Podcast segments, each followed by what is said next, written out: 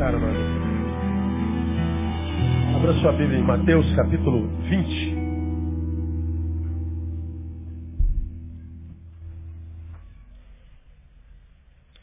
Evangelho de São Mateus, capítulo 20. Eu queria ler com vocês a, a parábola dos pagamentos, como está aqui na minha Bíblia eletrônica. Na sua Bíblia, como é que está o nome dessa parábola aí? Oi? Dos trabalhadores. É como ela é muito mais conhecida. E Jesus pega uma parábola, a chamada dos trabalhadores, para ilustrar mais ou menos o que é o reino dos céus. E eu vou te dizer por que eu vou ministrar essa palavra hoje. Ah, você me ouve falar que nós vivemos num tempo em que o ser humano passa por uma desconstrução para pior e muito, muito ligeira. Vivemos uma relação extremamente solitária porque ninguém confia em absolutamente mais ninguém. E essa falta de confiança, produto do fenecer da fé, como eu preguei na quarta-feira passada, eu só posso ter fé que está vinculada ou edificada sobre o amor e só posso ter amor se tenho fé. A fé faz manutenção do amor, o amor da fé, como ministrei lá. Como a iniquidade fenece o amor, o amor de muitos esfriaria, a gente não tem fé. É, no outro, é o que eu chamei de, de, de uma incredulidade antropológica, ninguém acredita em mais ninguém. E porque a gente não acredita em mais ninguém, os laços do amor feneceram. Essa incredulidade antropológica, essa incredulidade no outro, nos impede empurra obrigatoriamente para uma vida de solidão. Você está no meio da massa sozinho.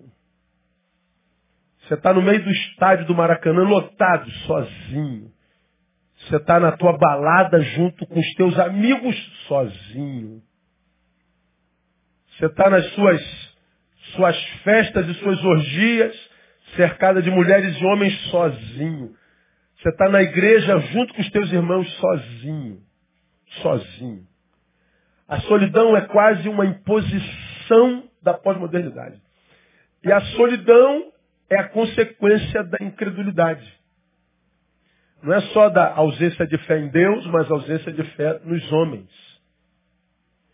Como a gente perdeu a fé, somos entregues a nós mesmos. Não tem jeito. Você pode ir lá, dar uma voltinha tal, mas você tem que voltar para si, tem que se encontrar com a tua angústia, com a tua dor, com a tua adversidade. Tem que viver essa desgraça toda que habita o ser humano, quase todo mundo nesse tempo presente. Isso é, vai se tornando cada vez mais insuportável e, e aí vão. Aí as, as doenças psicossomáticas, cada vez mais numerosas e cada vez mais novas.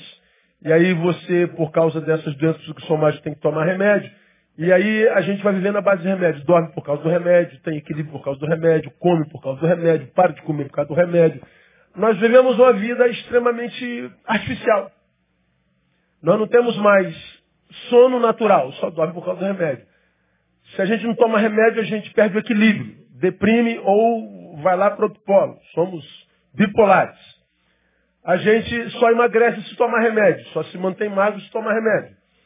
A gente só mantém a memória se toma remédio, senão perde a memória. A gente só consegue ter saúde biológica por causa do remédio, senão o coração dispara. Senão o aço úrico dispara. Senão não sei o que dispara. Nós vamos vivendo uma droga de vida, porque é uma vida drogatizada.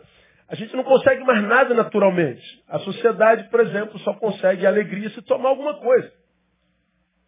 Pega a juventude de hoje, duvido ela conseguir alegria se não for por estímulos externos. Ou precisa beber, ou precisa cheirar, ou precisa injetar. Não tem nada mais é natural. Não há nada na humanidade pós-moderna que seja produto da própria natureza, que emana da sua interioridade. Nada.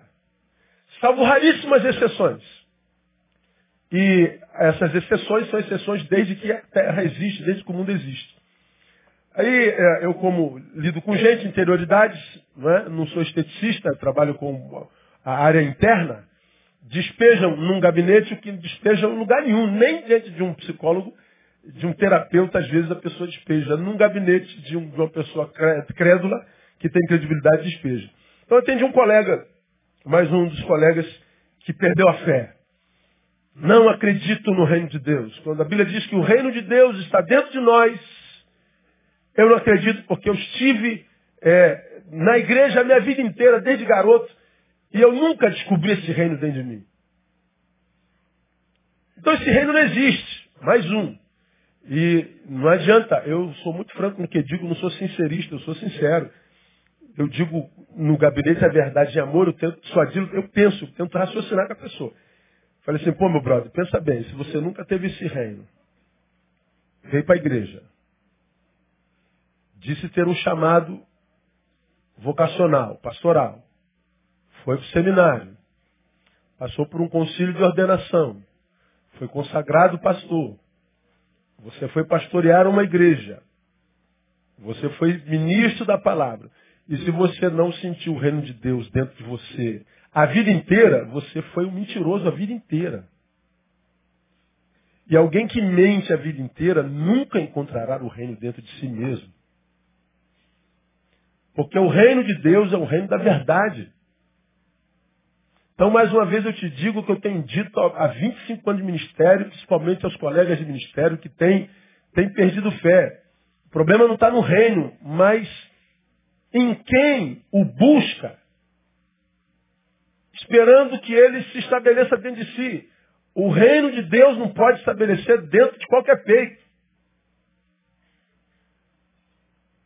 Nada podemos contra a verdade, mas a favor dela. O reino de Deus é um reino de justiça. Então, se você é, diz que se converteu, você passou pela escola bíblica, você passou a, a, a, pelos trâmites de uma igreja evangélica, você disse que teve um chamado, você disse para um concílio que teve uma experiência de conversão chamada, você foi para um seminário, você estudou teologia por quatro anos, se é que você estudou, você é, é, recebeu a imposição de mãos do presbitério, você foi, foi, foi é, consagrado pastor, aceitou o convite de uma igreja local, você ministrou sobre o coração de gente, sobre a alma de gente. E agora você diz que você nunca teve o reino? Pô, você me perdoe. É, eu não me entristeço com você porque você está dizendo que nunca encontrou o reino. E muito menos porque você dizendo que nunca encontrou o reino vai tentar tirar de mim a certeza da existência dele. Não, eu me entristeço por saber que você é um mentiroso crônico. Não, não, eu não sou um mentiroso crônico, mas é o que você está me dizendo, pô. Como que você vai ser pastor sem reino de Deus estabelecido dentro? Como, cara? A não ser que você esteja equivocado. O reino está dentro. Mas você não está conseguindo percebê-lo. Talvez você esteja vivendo dores muito profundas. Talvez você esteja vivendo o que eu tenho dito ao longo dos últimos anos, um ateísmo psicológico. Você só está chateado com Deus porque Deus não respondeu às tuas projeções. Então você com birra está dizendo Deus não existe. Estamos em litígio, então o culpado é ele. Se for isso aí, é outra história. Não quer dizer que o reino de Deus não exista. É que você está mal consigo. Aí eu toquei na ferida. Aí eu vejo a cabeça baixando aquela lagrimazinha, aquela aguazinha que sai do buraquinho assim, descendo. Eu falei, ah, então nós encontramos o ponto nevrálgico. Vamos conversar? E a gente conversou. A gente tem duvidado da existência do reino de Deus e do Deus do reino, que é pior. Não é por causa do reino nem de Deus. Eu tenho tentado é, fazê-los entender e ajudá-los a pensar junto comigo sobre o reino de Deus, o Deus do reino, a realidade da vida espiritual e entender o quanto a nossa vida cotidiana, a nossa vida biológica, a nossa vida sociológica, social, enquanto a nossa vida objetiva tem a ver, será a proporção da nossa vida subjetiva. Deus, no meio de sete bilhões de pessoas, escolheu um povo e chamou de seu. Vós não escolhestes a mim, eu vos escolhi a vós. Então há um povo que ele escolheu chamar de seu. E dentre esse povo que ele escolheu chamar de seu, está o teu nome. E o povo que ele escolheu chamar de seu é um povo dentro do qual ele estabeleceu o seu reino, porque ele quem diz que o reino de Deus está dentro de vós. Isso é um mistério, porque se o reino é do tamanho do Deus que a gente serve, olha para a criação de Deus, por tantos multiversos que existem. Esse reino infinito cabe dentro de nós. É um mistério. É inexplicável. A paz desse reino, nós pregamos domingo passado, excede todo entendimento, não se explica. Quando a gente pega uma palavra como essa que eu coloquei aqui no meu púlpito, visto como na sabedoria de Deus, o mundo, pela sua sabedoria, não conheceu a Deus, aprove a Deus salvar pela loucura da pregação que creem. Então, o homem está tentando entender Deus pela sua sabedoria. O texto está dizendo, pela sabedoria do homem, ninguém vai entender a sabedoria de Deus. Como não tem como o homem entender Deus, Deus resolveu salvar o homem pela loucura da pregação. Então, uma loucura. Para o saber humano, o reino de Deus extrapola. Então, não dá para conhecer o reino de Deus pelo intelectismo. Não dá para entender o reino de Deus pela filosofia. Não dá para entender o reino de Deus pela teologia. Não dá para entender o reino de Deus por dia nenhuma. Tem como. Bobagem. Ele resolveu salvar os que vão fazer parte do reino pela loucura da pregação. No mesmo livro ele diz que é, para os perdidos a palavra da cruz é loucura, mas para os salvos ela é o quê? Poder de Deus. Já falamos sobre isso aqui. Duas visões sobre o mesmo tema. A palavra da cruz para os perdidos, para os que perecem, é loucura. Então eu olho para a cruz, a palavra dela, para mim, é loucura. A Bíblia diz, é porque você está perdido. Mas para os salvos, que olham para o mesmo lugar, ela é o poder de Deus. Duas visões sobre o mesmo tema. Então, a, o sagrado é percebido à proporção da nossa realidade. Se eu estou salvo se eu estou perdido. Então, quando você que é salvo, se é que é salvo, cada um sabe da sua vida, entra em litígio sobre fé, reino de Deus, religião, com alguém que não é, você está só gastando força, porque nunca vão chegar a um denominador comum.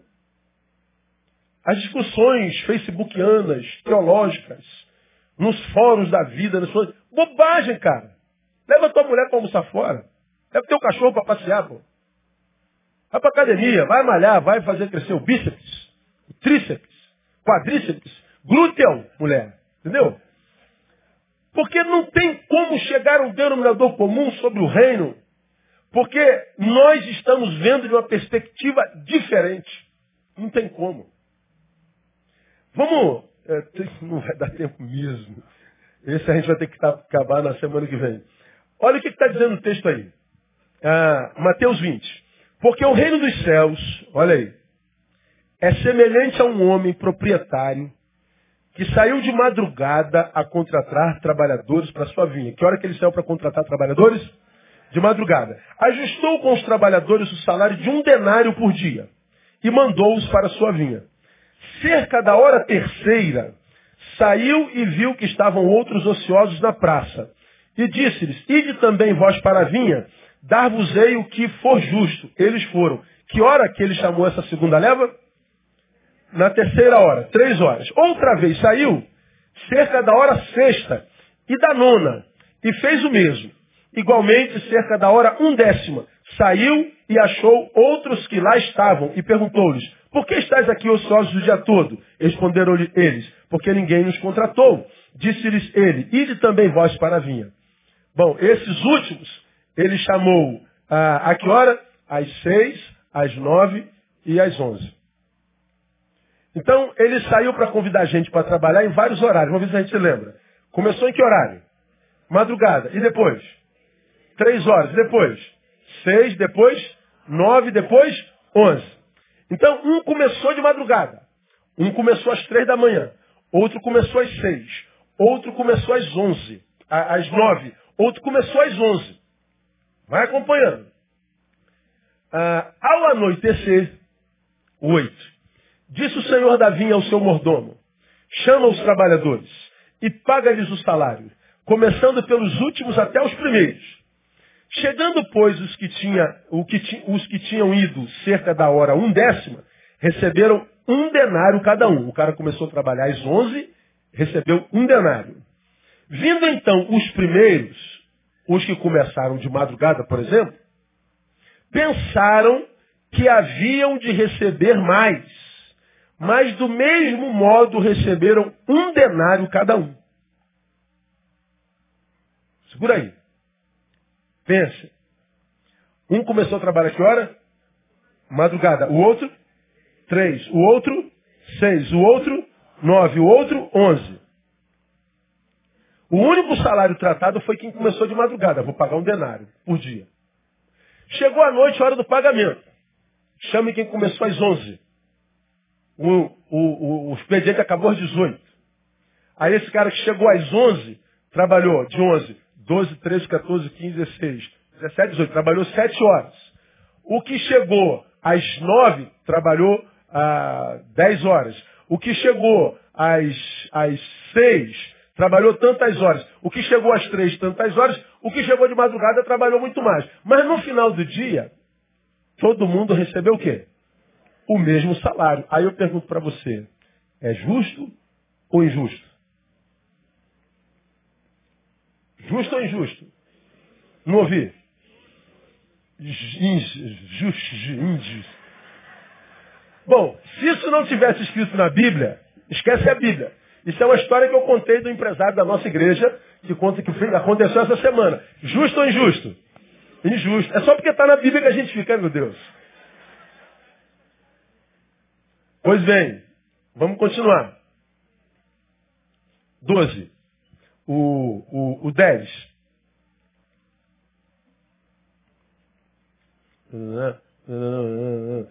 É. Vindo então, os primeiros pensaram que haviam de receber mais, mas do mesmo modo receberam um denário cada um. Ao recebê-lo, olha lá, murmuraram contra o proprietário, dizendo: Estes últimos trabalharam somente uma hora, e os igualastes a nós que suportamos a fadiga do dia inteiro e o forte calor. Mas ele, o proprietário, respondendo, disse a um deles: Amigo, não te faço injustiça não ajustaste comigo um denário, toma o que é teu e vai-te. Eu quero dar a este último tanto como a ti. Não me é lícito fazer o que quero do que é meu? Ou é mal ao teu olho, porque eu sou bom? Assim os últimos serão os primeiros, e os primeiros serão os últimos. Olha aí que coisa sinistra. O reino dos céus é assim. Então, para você entender o que eu vou te ministrar hoje na quarta-feira que vem. Não tem como termos a mesma visão do reino de Deus. Se a visão que eu tenho desse reino, eu tenho estando dentro dele e ele estando dentro de mim, ou de uma outra perspectiva, nem tendo-o dentro de mim, nem eu dentro dele. É como a visão sobre a cruz. Para quem está perdido, loucura para quem está salvo. É o poder de Deus. Espera aí. Um chama de loucura, outro de poder de Deus. Que visão distoante, tão grande. É esta a respeito do mesmo tema. É por causa da sua geografia espiritual. Um vê a partir da visão do reino, o outro vê a partir da visão de si mesmo. E o texto está ensinando a mesma coisa. Por que, que um sujeito disse, é injusto o que o senhor está fazendo? Porque ele está olhando para a justiça do reino a partir da visão do si mesmo. Quando eu olho para mim e pensando em mim primeiro, quando a visão é individual ou individualista, eu olho para o que o Senhor está fazendo, estou dizendo, isso é uma injustiça. Mas, se eu olho pela visão do patrão, pela visão do todo, pela visão do reino, eu digo assim, ó, na verdade, eu não tenho nada a ver com isso. O que ele tratou comigo, ele cumpriu. Ele não está sendo injusto. Ah, mas então por que, que o cara que trabalhou muito menos do que eu recebeu? Bom, Zé, não é problema seu. Isso é um problema dele com o patrão. Aí eu pergunto, o que murmurou? Murmurou por causa de algo que ele deixou de receber? Ou ele murmurou porque alguém recebeu algo? Alguém recebeu algo. O problema não era, aspas, a sua desgraça. O problema era a graça sobre o outro. Eu não estou reclamando o que aconteceu a mim. Eu estou sofrendo pelo que tu fizestes a ele. Ou a eles. Mas e se eles não existissem? Eu ia pegar o meu denário e ir embora, dando glória a Deus. Eu não estou sofrendo a minha dor, não estou reclamando da minha dor. Eu estou sofrendo porque ele não está sentindo dor. Eu não estou chorando a minha desgraça, eu estou chorando que ele não está desgraçado igual a mim. Eu não estou triste porque eu estou duro, eu estou triste porque ele tem dinheiro.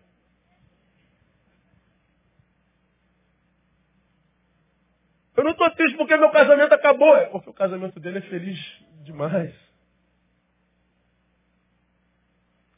Nosso problema é o outro.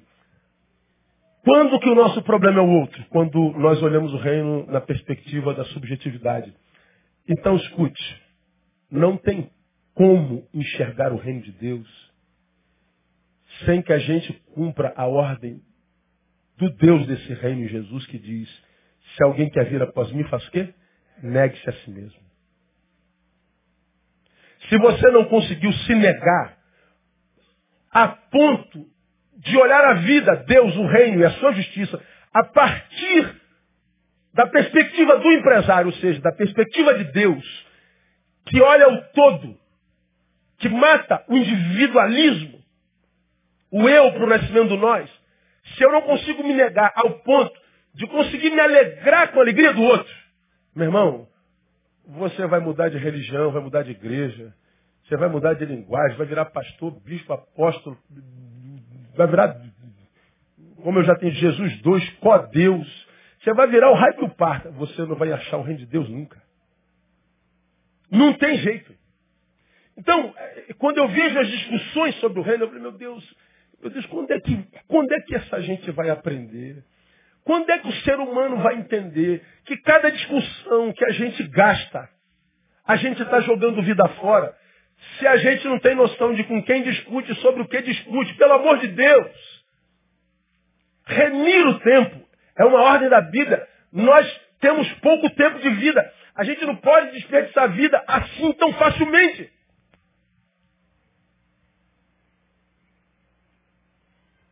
Se a gente fosse julgado pelo tempo que a gente gasta com idiotice, com, com, com discussões tolas, com, com realidades que gente fala como se fosse doutora naquela realidade e nunca experimentou.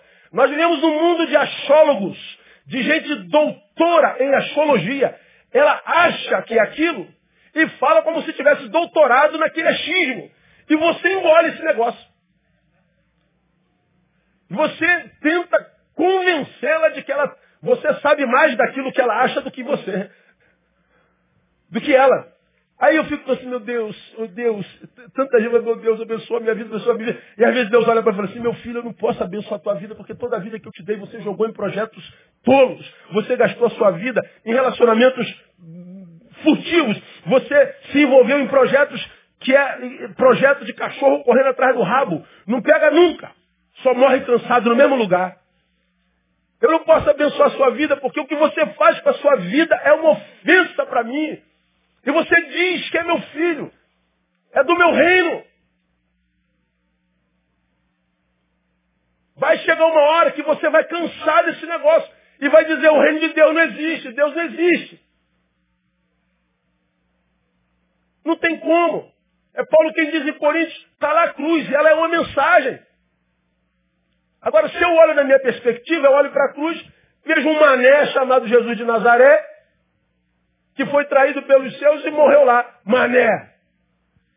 Mas se eu estou no reino, eu olho para o mesmo Jesus e não vejo um mané que morreu naquela cruz porque foi traído pelos seus. Eu vejo um Deus que esvaziou-os, que se permitiu matar por amor a mim e que disse, Neil, eu morro a tua morte para que você tenha a possibilidade de viver a minha vida. E eu não vejo um mané falecido, não vejo um mané fraco, traído. Eu vejo um Deus amoroso, que me ama tanto, e que sabia que por causa do pecado a minha vida se tornaria em determinado momento tão insuportável que ele falou, se eu não ajudar esse cara, ele vai ser o diabo de si mesmo. A cruz é a expressão do amor de Deus. Você entende isso, amém ou não amém? Amor de Deus. Mas isso não se compreende discutindo. As nossas discussões são sempre em torno do orgulho. Nós não queremos ficar para trás. Nós não queremos é, é, é, ser taxado como menos ou menor. E a gente está discutindo assunto que não vale a pena. Irmão, o reino de Deus não se discute, o reino de Deus se vive. E o reino de Deus, como é, ensina ali Ovaldo Ramos, é como, é como, como um, uma, uma, uma nave que está dentro de uma praça. Ele conta essa história bem, bem simples, mas ilustra mais ou menos. Ele, ele conta a história de uma nave que está numa praça e é invisível. Então todo mundo está passando por aquela nave, vai para lá e para cá, mas ninguém vê a nave. Ninguém vê a nave. Todo mundo passa, ninguém nem vai ter nave lá. Até que uma hora tem alguém passando, a nave abre a porta, alguém sai da, da nave, e aí te pega para dentro, joga para dentro. Aí você entra na nave, aí ela se torna visível. Aí diz assim, o reino de Deus é assim. Para quem está do lado de fora, ele é invisível. Mas para quem entrou, não há nada mais real. Nada mais real. Só dá para ver do lado de dentro. Tem como. Aí você vai ficar discutindo com quem está do lado de fora, para você provar, oh, gente, tem uma nave visível aqui. Vocês não estão vendo a nave visível aqui, não, pô? Aqui a nave, aqui está aqui, gente. Que é isso, pastor? Tá maluco, pastor? Não tem. Só se tu entrar na nave. Se tu entra na nave, mesmo que você saia da nave, não adianta mais alguém falar, não existe nave ali. Você vai dar gargalhada. Coitado. Ele não sabe o que diz. Em vez de você ficar com raiva com ele, dele, porque ele está dizendo que a tua nave não existe, você devia ter misericórdia. Eu não entendo crentes orando para Deus mandar fogo no céu para quem tem fé diferente da nossa. Eu não entendo crentes amaldiçoando. Eu não entendo crentes xingando. Eu não entendo crentes dizendo bandido bom é bandido morto. O cara publicou um negócio, uma Bíblia e uma pistola 9mm em cima, dizendo, no máximo, a gente manda ele aceitar Jesus depois matar. Bom, quem manda aceitar Jesus é o discípulo de Jesus evangelista. E quem mata? É do diabo, que ele veio para fazer o quê? Matar. Bom, quando eu falo aceita Jesus, isso é verborragia. Quando eu mato, isso é atitude. Isso é fruto. Quando eu falo, ó, é, é, Ingrid, aceita Jesus, isso não é evangelismo. Agora, se eu der um tiro na terra dela, isso é assassinato. Então, como eu falei na gotinha, a gente sabe de que espírito o sujeito é casa, a proporção dos frutos que o cara brota. Do sentimento que ele esparrama no caminho. Então o reino de Deus é diferente, como disse meu colega, não existe. Como que não existe? Pode não existir para você. Mas o que, que a gente tem a ver com isso? Se existe para você, curta esse reino, porque é um reino de amor, é um reino de justiça, é um reino de vida e vida abundante. É um reino tremendo. E esse reino dos céus, o reino de Deus, só dá para ver para quem negou-se a si mesmo. Só dá para ver, porque negando-se a si mesmo, tu não vê mais a vida na perspectiva de si mesmo. Porque quem vê a vida na perspectiva de si mesmo, quando fala em justiça, ele só fala de justiça própria. Ele vive um amor, mas não o amor de 1 Coríntios capítulo 13. Porque o amor de 1 Coríntios capítulo 13, que é o amor do reino, diz que o amor não busca seu próprio interesse. Diz que o amor busca, só que não é o seu próprio interesse. Porque ele não vive mais para si, ele vive para a glória de Deus. E qualquer um que se a Deus, vai ver Deus doando-o para alguém como presente. Ninguém que se doa a Deus vive só para Deus. Deus vai te dar de presente para alguém. Então acabou a perspectiva do individualismo. Acabou a perspectiva da, da, da, da ausência de, de, solidariedade. Acabou. Agora, enquanto você vê a vida na tua perspectiva, não, eu, eu trabalhei mais que esse cara, eu tenho que receber mais. Espera aí, filho, quanto é que nós tratamos no início do dia? Um denário. Quanto é que está na tua mão? Um denário. Não, mas ele trabalhou menos do que eu. O teu problema já não é seu.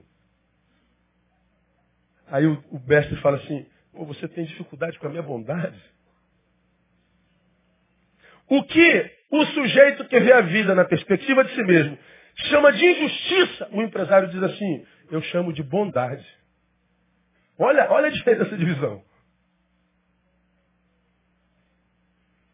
Eu faço com que é meu o que eu quiser. Você não está sofrendo porque eu não cumpri a promessa. Você está sofrendo porque teu irmão tem o mesmo que você. você ainda acha que o que você tem é mérito. Não. É graça. Não dá para entender isso não estando dentro do reino. Então o reino de Deus é a coisa mais linda. Quanto mais desgraça do lado de fora, mais eu me encanto com o reino de Deus. Quanto mais é, eu vejo apostasias dentro da igreja. Alguém me perguntou, pastor, você não se, não se impressiona com tanta gente apostatando? Eu, se ninguém se apostatasse, é que eu ia ficar desconfiado com a palavra. Porque a palavra diz que os últimos tempos não viriam, o último tempo não viria antes que primeiro acontecesse a apostasia. E apostasia não é abandonar a fé apenas. Apostasia é abandonar a razão para a qual existiu. De modo que você pode abandonar, apostatar mesmo permanecendo na igreja até o final da vida. Vem na igreja todo dia, cumpre a missão para a qual nasceu? Não, então está apostatado. Então existem apóstatas que apostataram e foram embora, e existem apóstatas que apostataram e continuam dentro, cantando no coro, pregando no meu lugar como pastor, é, tocando na banda, dirigindo o ministério, apostatado. Agora, por quanto tempo vai aguentar fazer isso? Não aguenta, porque já não faz mais parte da natureza. A natureza de quem apostatou, quando pensa em justiça, pensa na própria. Quando fala de amor, é amor próprio. E quando esse amor espraia para alguém que tenha feito menor esforço do que ele, ele chama de injustiça, quando a, a palavra chama de graça. Graça. A graça para quem não nasceu de novo é uma injustiça. Então, ah, dito isso, vamos, vamos, à luz desse texto, é, analisar algumas, algumas realidades do reino de Deus bem práticas. Não, não vou falar de teologia, de, de, nada disso. Vamos trazer o reino de Deus para a prática, para o dia a dia, para o cotidiano. Né, para a dona Maria entender, o seu Joaquim, a dona Maria, analfabeta, analfabeta, todo mundo entende, é, é, simples. Não precisa ser teólogo, filósofo, nada, não é, é, é praticado no dia a dia. Então, a, a, primeira coisa que eu compartilho com vocês hoje sobre o reino de Deus, a partir da visão que Jesus dá para os seus discípulos nessa parábola. Primeira coisa que a gente termina. Primeiro, o reino dos céus pressupõe trabalho. O versículo primeiro diz assim: porque o reino dos céus é semelhante a um homem proprietário que saiu de madrugada a contratar trabalhadores para a sua vinha. Bom, o proprietário saiu para contratar o quê? Trabalhadores. Então, a primeira coisa que você precisamos entender para que a gente não imagine que a nave não exista. Que o reino de Deus tem a ver com o trabalho. Mas o trabalho não é trabalho para salvação, não. Como ensinam os crentes. A salvação no texto é o denário.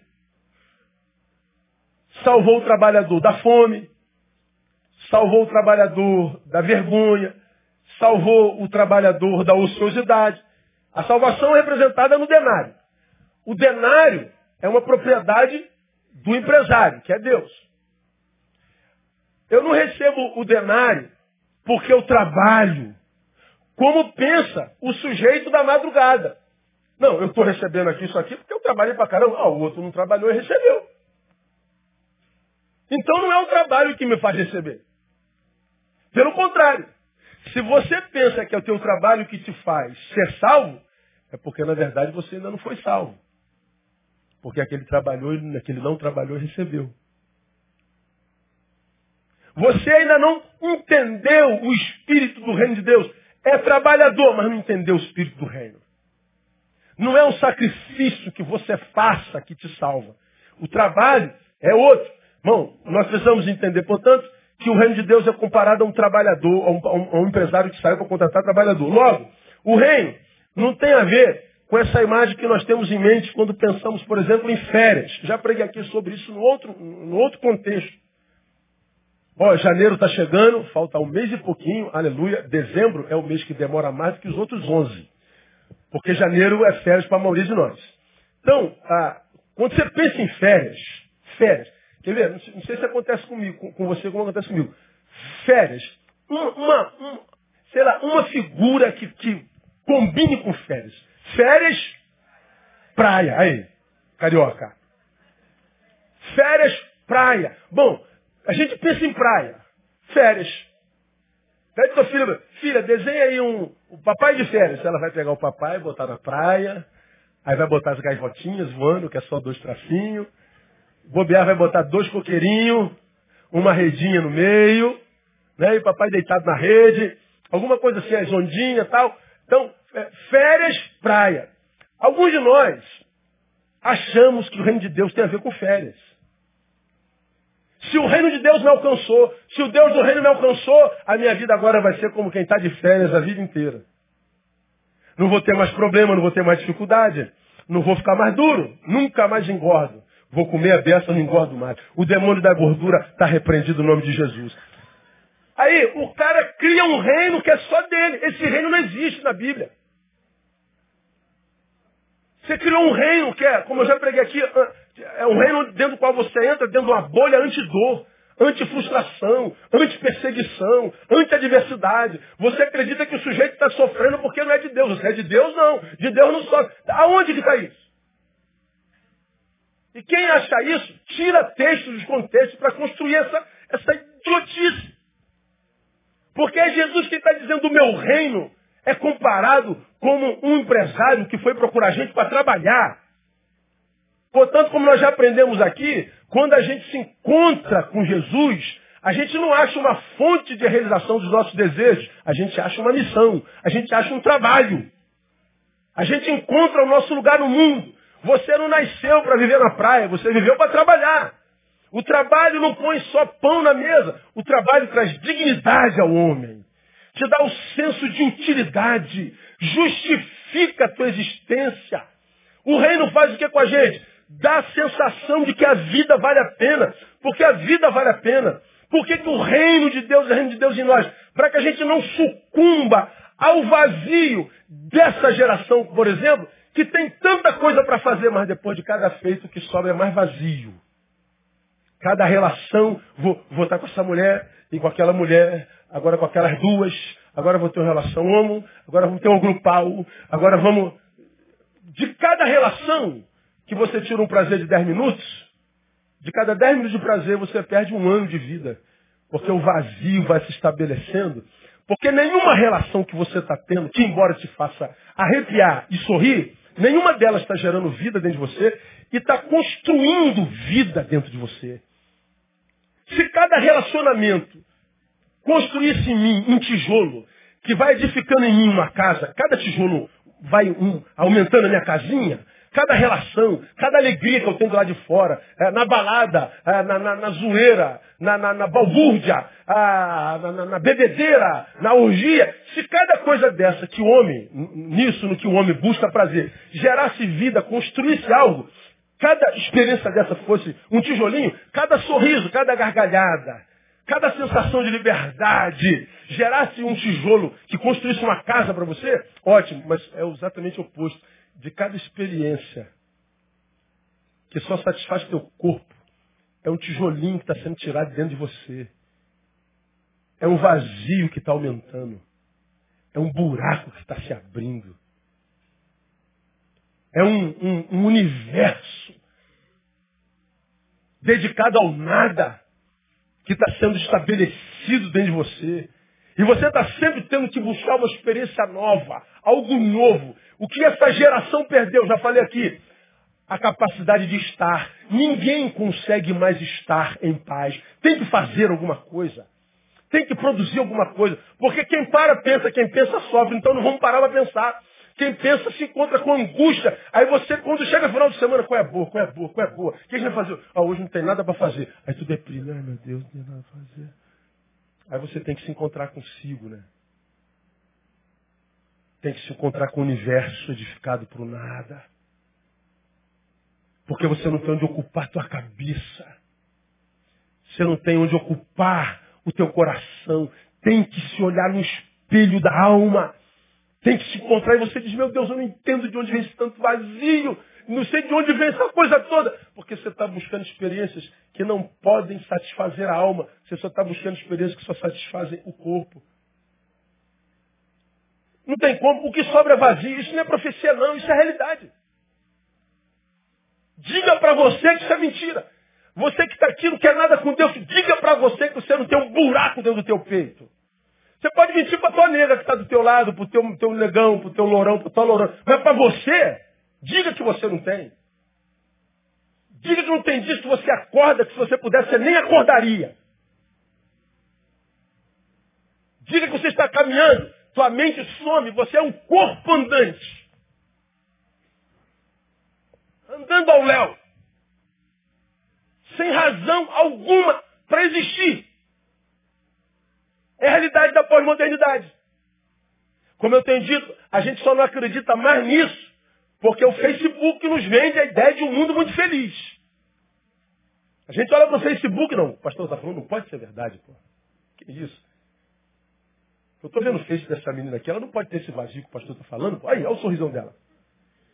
Ela escreveu se sentindo feliz. Tinha que botar do lado, se sentindo mentirosa. Se sentindo vendedora de imagem. Aí, as pessoas vêm para a igreja, aí acham os camaradas assim, ó, pare de sofrer. Por quem é que não quer parar de sofrer, meu Deus do céu? O que, é que tem que fazer, pastor? Compra essa água aqui que eu trouxe do Rio Jordão. Nada, da bica ali, da esquina ali, ó. Porque como é que eu vou trazer água para 4 mil membros, por exemplo? Aí o cara está na televisão vendendo água do Jordão, tem 20 mil pessoas na igreja dele. Aí eu fico pensando, o cara é muito carro-pipa de água que veio dentro do avião, cara. Mas o cara, ele, ele, ele, ele acredita, mesmo, mesmo contra a razão. Por quê? Porque ele quer parar de sofrer. Aí vem Paulo, como você já me ouviu pregando, Paulo falando a Timóteo, né? Sofre comigo. Como bom soldado de Cristo Jesus, Timóteo. A igreja moderna diz, pare de sofrer. Vem Paulo, o herege, e fala, sofre comigo. Pô, peraí. Peraí, Paulo, que para dessa de sofre comigo? Nós não somos de Deus, Paulo? Ele tem que acabar com o meu sofrimento, Paulo. Paulo, eu nasci de novo, Paulo. Eu estou no reino de Deus, Paulo. O reino de Deus habita em mim, Paulo. Como é que você me fala, sofre comigo? Ele tem que acabar com o sofrimento. Não, Paulo está dizendo, não, o sofrimento é inerente à existência. Quando eu preguei sobre esse texto, eu citei Descartes que diz, existo, logo sofro. Eu falei, é, é, é não, é, penso, logo existo. Eu falei, existo, logo sofro. Porque o sofrimento é inerente à vida. E porque tem gente dizendo, o reino de Deus não existe. Deus não existe. Porque eles criaram um reino no qual não há sofrimento. Num reino que cria seres especiais, ou seja, supra-humanos. E ele entra na igreja contemporânea de mercado e diz, pare de sofrer. Aí bota um monte de gente dando testemunho dizendo que parou de sofrer. Mas não fala quantos entraram lá e que continuam sofrendo. Aí nós queremos um reino que não existe, nunca existiu. Que não é um reino que se traduz em férias existenciais eternas. Não, o reino de Deus é reino de trabalho. O reino de Deus tem a ver com trabalho. Trabalho pressupõe, entre outras coisas, disciplina. Tem hora de acordar, hora de almoçar, hora de lanchar, hora de sair. Então, no reino de Deus, é, requer-se disciplina. Nós precisamos ser disciplinados. Nós estamos no reino de Deus, o reino de Deus em nós, mas eu tenho que ter disciplina vivencial. Eu não posso ser extravagante vivendo a, a, a, num dia o que eu tenho para viver no mês. Porque senão eu vivo um dia com tanta intensidade, uma overdose de vida, extrapolo. Amanhã eu estou no deserto. Tem que ter disciplina na palavra, disciplina na oração, disciplina na comunhão. Trabalho pressupõe disciplina. Trabalho pressupõe cansaço. Quem trabalha cansa. Então quando ele diz o reino está dentro de vós, então você está dizendo que você não vai cansar, não, cara. O reino está dentro de você, mas você continua você. Você é de carne e osso. Toda carne tem limite. E na angústia, toda carne se trai. Toda carne tem limite. Então, saber que o reino está em mim, não significa dizer que eu viro super-homem. Eu continuo um homem, só que diferente de quem não tem reino, um homem que se conhece e que sabe seus limites e que, portanto, não coloca chapeuzinho onde não se possa pegar de volta. Que não se doa a relacionamentos que não são construtivos, a não ser que seja para construir alguém destruído. Que não vive nababescamente um, um, um evangelho ostentação. Nada. Basta cada dia o seu mal, como basta cada dia o recurso que você precisa para aquele dia. Viva para impressionar Deus e não os homens. Porque é muito mais fácil agradar a Deus que aos homens. Agradar os homens é impossível, meu. É, irmão, isso aí mesmo. Não dá. Trabalho pressupõe perigo. Trabalho pressupõe impossibilidade. Por quê? Porque no trabalho as horas não são nossas, nós vendemos o patrão. Então eu estou tanto querendo fazer isso aqui. Não, esse horário não é teu, você não pode. Então você tem limite. Mas eu sou cidadão do reino. Você tem limite mesmo sendo filho de Deus. Tem limites. A gente precisa entender esse reino. Então, a ideia que muitos temos de que estar no reino é só vitória é equivocado.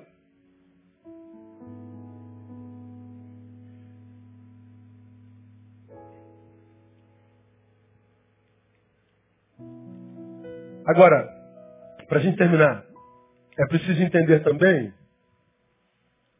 que o trabalho do reino não é o mesmo que trabalho por uma religião. Quem são as pessoas cristãs que estão ficando pelo caminho? Os que imaginam estar trabalhando para o reino, trabalhando por uma religião. Os que imaginam estar trabalhando para o reino, trabalhando para uma igreja.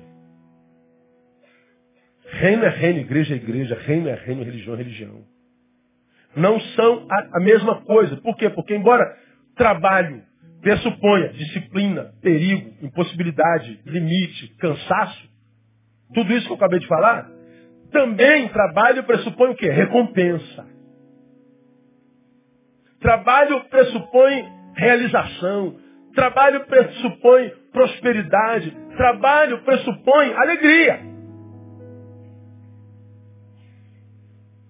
Então, quando eu trabalho para o reino de Deus, eu posso ter cansaço, limite, perigo, mas eu também tenho alegria, eu tenho recompensa, eu tenho paz, eu tenho gozo, eu tenho realização. E qual a recompensa de quem trabalha para o reino? Bom, eu tiro lá de Paulo, Romanos capítulo 17. Abre a tua Bíblia aí para mim. Romanos capítulo 14, perdão. Porque estão ensinando aí afora que a, a recompensa do reino é saúde, a recompensa do reino é dinheiro, a recompensa do reino é, é, matéria, é coisa material, a recompensa do reino é a mesma recompensa do capitalismo, é um equívoco. Dizer que a recompensa do reino, do trabalhador do reino, é a mesma recompensa que o seu Joaquim da padaria dá para o seu funcionário é brincadeira. Dizer que a recompensa do reino é a mesma recompensa que o, que o presidente da Volkswagen dá para o seu funcionário é brincadeira. Se a recompensa do reino de Deus, do, do empresário do reino, fosse a mesma recompensa do empresário da terra, eu não queria esse Deus, pô. Você está maluco? Porque a riqueza do empresário da terra, diz a palavra traça e a ferrugem consomem. Então não pode ser a mesma recompensa do reino. Você não pode acreditar que a recompensa do reino seja uma recompensa material que a traça e a ferrugem consuma. É diminuir demais o meu Deus dizendo que o que Deus tem para mim é uma casa nova. Dizer que o que Deus tem para mim é um carro novo todo ano. O que Deus tem para mim, eu cheguei nessa igreja, cheguei com Fusquinha e agora estou com a Range Rover. Ó irmãos, eu cheguei aqui, eu morava no Jardim Novo, agora eu estou morando na Vento Solto. Foi Deus quem fez isso? Foi. Agora, o que, que Paulo diz? O que, que é a recompensa do reino, meu irmão? Veja aí, ó, 14, 17. Porque o reino de Deus não consiste no quê? No comer do bebê. Olha para cá. Não consiste na matéria. O reino de Deus não se solidifica, não recompensa, não se estabelece com coisas materiais. Voltemos para o texto. Porque o reino de Deus não consiste no comer e no beber, mas no que? Na justiça, na paz, que mais? a alegria do Espírito Santo. Justiça. O que, que é? no contexto do texto que lemos. Ver cumprida a promessa. Quanto que eu te prometi, moleque? Um denário. Está aqui. Você não vai saber o que é frustração. E se foi ele que te prometeu aquilo para aquele dia, o que ele te prometeu é justo, é suficiente. Ninguém passa necessidade vivendo no reino cujo rei é Jesus de Nazaré. Não existe isso. Justiça. Se a justiça é feita com o suprimento de todas as minhas necessidades, olha, o que isso vai gerar em mim? Paz. Lógico. Porque a paz é ausência. Não tem como ter paz se você dorme ouvindo o som do estômago, fome. Não tem como ter paz ouvindo o choro das crianças, fome. Não tem como ter paz tendo uma família arrebentada. Não tem como ter paz sem ter para onde voltar. Não tem como. Ora, só a paz no estabelecimento da justiça. Agora, se a justiça do reino for estabelecida na vida, por causa do nosso trabalho, como, como, como privilégio de ser e para a glória dele, então a justiça é feita. Se a justiça, a paz em nós, e se a justiça que produziu paz, produziu paz de verdade, o que é que sobra no final? Alegria no Espírito Santo. E a alegria do Senhor é a nossa força. Significa dizer, porque a justiça foi feita, a paz estabelece, você é batizado na alegria do Espírito Santo. Quem dorme alegre, acorda alegre. Quem acorda alegre tem um dia abençoado. Aí você pode ser pessimista, assim, não, pastor, mas o diabo pode tentar o teu sono. Não, se você está debaixo da justiça do reino, na paz do reino, na alegria do Espírito Santo, ele também diz para você, deita e, e dorme. Porque os meus amados eu abençoo enquanto dorme. O salmista foi quem disse, eu me deito, durmo, acordo, porque o Senhor me sustém. Ora, como que o cara não vai acreditar no reino de Deus? Pô, lamento, cara, se você não acredita. Respeito cada teu. Respeito cada agnóstico. Mas eu não gasto um minuto da minha vida discutindo sobre. Não me peça para discutir. Nunca o sagrado conseguirá hegemonia de ideia. Para os que perecem é loucura. Para os salvos é o quê? Quantos salvos nós temos aqui? Vamos aplaudir ele bem forte. É o poder de Deus para a salvação de todo aquele que crê. Então, apegue-se à mensagem da cruz não perca tempo. Porque o sagrado nunca conseguirá hegemonia ideológica. Todo mundo pensando a mesma coisa. Até porque alguém disse né, que a, a unanimidade é burra. Um outro alguém disse, se todos pensam igual, é porque não tem ninguém pensando. Eu creio totalmente nisso. Então você que é cidadão do reino, Guarda essa palavra, não perca a palavra de quarta-feira que vem, não. O reino de Deus pressupõe trabalho. Só pode ser visto por quem negou a si mesmo. Só dá para ser visto por quem negou a si mesmo, porque ele não vê o reino na perspectiva da justiça própria, mas ele vê com a mente de Cristo, com os olhos do seu Senhor. E só dá para ver do lado de dentro, porque quem não entrou vai duvidar da existência da nave até o fim da vida. Que o Deus do reino nos abençoe. Vamos aplaudi-lo mais uma vez. Ficar em?